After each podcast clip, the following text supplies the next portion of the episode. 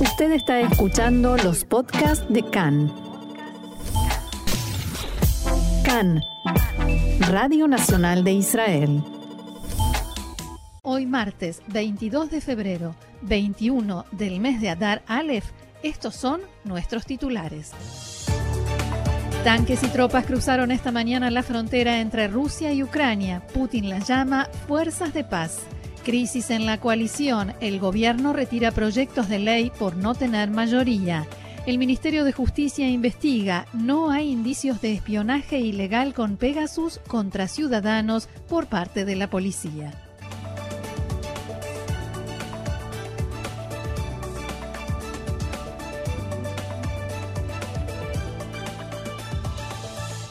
Vamos entonces al desarrollo de la información. Tanques rusos invaden Ucrania unas horas después de que el presidente ruso Vladimir Putin anunciara que Moscú reconocía la independencia de los distritos separatistas en el este de Ucrania, Lugansk y Donetsk, y Donetsk, dije, y les enviara una fuerza de mantenimiento de la paz, dicho esto entre comillas, llegaron a Occidente fotografías de vehículos militares sin marca nacional identificatoria movilizándose en las afueras de Donetsk, en el este de Ucrania. El ministro de Salud de Inglaterra, Sajid Javid, dijo que la invasión a Ucrania ya comenzó de facto y que Moscú ha enviado tanques y tropas a territorio ucraniano. El ministro británico, uno de los principales del gobierno de Boris Johnson, dijo, nos despertamos hoy a un día muy negro en Europa. Está claro que Putin ha decidido violar la soberanía de Ucrania y su integridad territorial. Podemos decir que ya ha enviado tanques y soldados a los distritos separatistas, de modo que creo que se puede determinar que la invasión a Ucrania ha comenzado. Los dichos de Jawid siguen a relatos de testigos oculares anoche a la agencia Reuters, según los cuales vieron convoys de vehículos militares, incluyendo tanques sin marca identificatoria a las afueras de Donetsk. Informaron de cinco tanques en la entrada a la ciudad y dos más en otro sector. El presidente ruso Vladimir Putin, en efecto, reconoció anoche la independencia de los distritos separatistas Lugansk y Donetsk al este de Ucrania. En su discurso, Putin dijo que Ucrania es parte de la historia y la cultura de Rusia y que la Rusia bolchevique es la que la fundó. Según él, Ucrania de hoy es una colonia norteamericana con un régimen marioneta y agregó que su incorporación a la OTAN será una amenaza directa a la seguridad de su país. Luego de su discurso, Putin firmó un tratado con los líderes de esos distritos por el cual se le permite a Rusia trasladar tropas para defenderlos. La agencia noticiosa rusa Interfax informó de dos convoyes armados que ingresaron por la noche al distrito ucraniano de Donbass. También, como está dicho, Reuters confirmó la noticia. A raíz del reconocimiento de Putin, la Casa Blanca impuso sanciones económicas ampliadas contra, los dos distritos separatistas. Por su parte, el presidente ucraniano, Volodymyr Zelensky, dijo que los actos de Moscú constituyen una violación de la soberanía de Ucrania. En una declaración al pueblo, Zelensky dijo que Rusia ha destruido los esfuerzos de negociaciones de paz.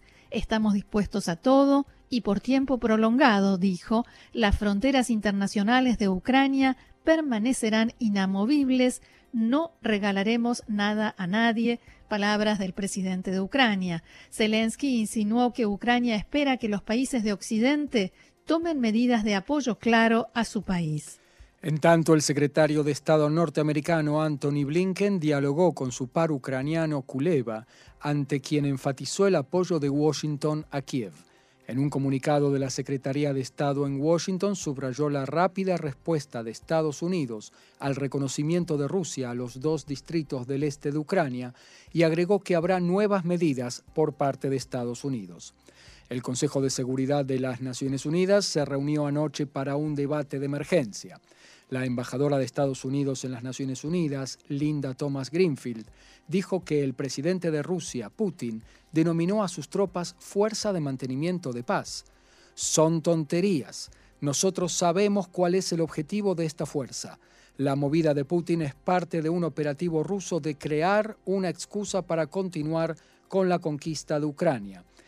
Según ella, Putin quiere que el mundo vuelva atrás en el tiempo, a las épocas en las que los imperios dominaban el mundo. Este año e, no es 1919, sino 2022. Debemos entender que un ataque a Ucrania es un ataque a todos los países de la ONU y que será respondido con medidas duras, palabras de Linda Thomas Greenfield. El embajador ruso en la ONU, Vasily Nevencia, por su parte, dijo que Moscú está aún está abierta a una solución diplomática, pero no permitirá un baño de sangre en Donbass. Según él, las tropas rusas harán trabajos de mantenimiento de la paz en la región. Abro comillas, nuestro objetivo es defender a millones de habitantes que viven allí, dijo el embajador ruso.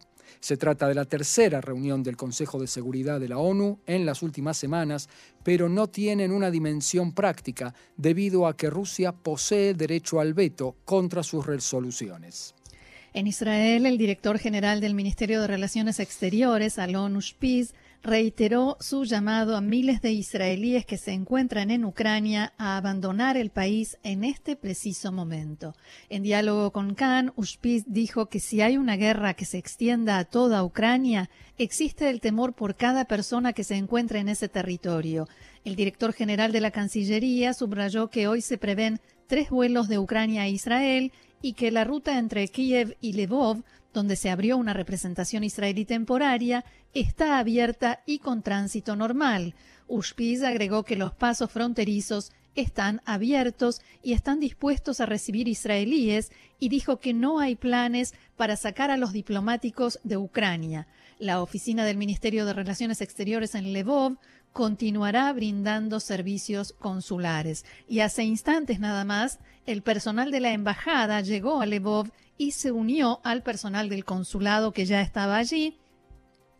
El ministro de Relaciones Exteriores, Yair Lapid, habló con el embajador israelí Mijael Brodsky y le dijo que la prioridad del Estado de Israel es la protección de la vida de los representantes israelíes, de los ciudadanos israelíes que se encuentran en Ucrania, como así también de la gran comunidad judía de ese país. Muy bien, y hasta aquí Ucrania. En el plano local israelí ahora, el gobierno de coalición atraviesa lo que ya muchos califican como la crisis más grave desde su formación.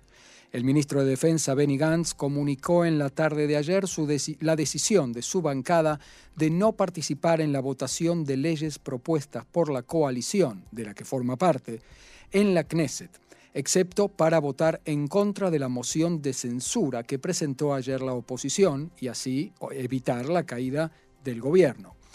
Este anuncio de boicot a la coalición se produjo justamente después de que el partido RAM comunicara que retiraba su boicot y volvía a votar con la coalición. La coalición debió retirar todos los proyectos de ley que había presentado y pretendía someter a votación ayer, a sabiendas de que no tendría la mayoría necesaria. En el gobierno, los funcionarios de más alto rango intentan calmar los ánimos y sortear esta crisis, también esta. Gantz dijo que tomó esta decisión debido al daño a la seguridad del Estado y al incumplimiento de las obligaciones de la coalición desde hace meses, según dijo. Los reclamos de Gantz tienen que ver específicamente con la ley de pensiones para militares retirados que no avanza en la Knesset. En la reunión de su bancada, Gantz dijo que factores políticos y populistas, algunos de, algunos de ellos post-sionistas, decidieron atentar a conciencia contra la seguridad del país, los soldados del servicio regular, los militares de carrera y los de la reserva. Quien no vota a favor de las decisiones del gobierno hace peligrar su subsistencia, advirtió Gantz. Después de dar a conocer este comunicado, el ministro se reunió con el primer ministro Naftali Bennett, pero la reunión terminó antes de lo previsto, Gantz se retiró del despacho de Bennett y declaró que no está dispuesto a dialogar mientras al mismo tiempo se hacen declaraciones a la prensa en su contra. Fuentes de la coalición dijeron que estaban muy sorprendidos por el boicot anunciado por Gantz y que se trata de una conducta infantil. También le reclamaron que entre las leyes que se iban a votar ayer había beneficios impositivos para los ciudadanos israelíes.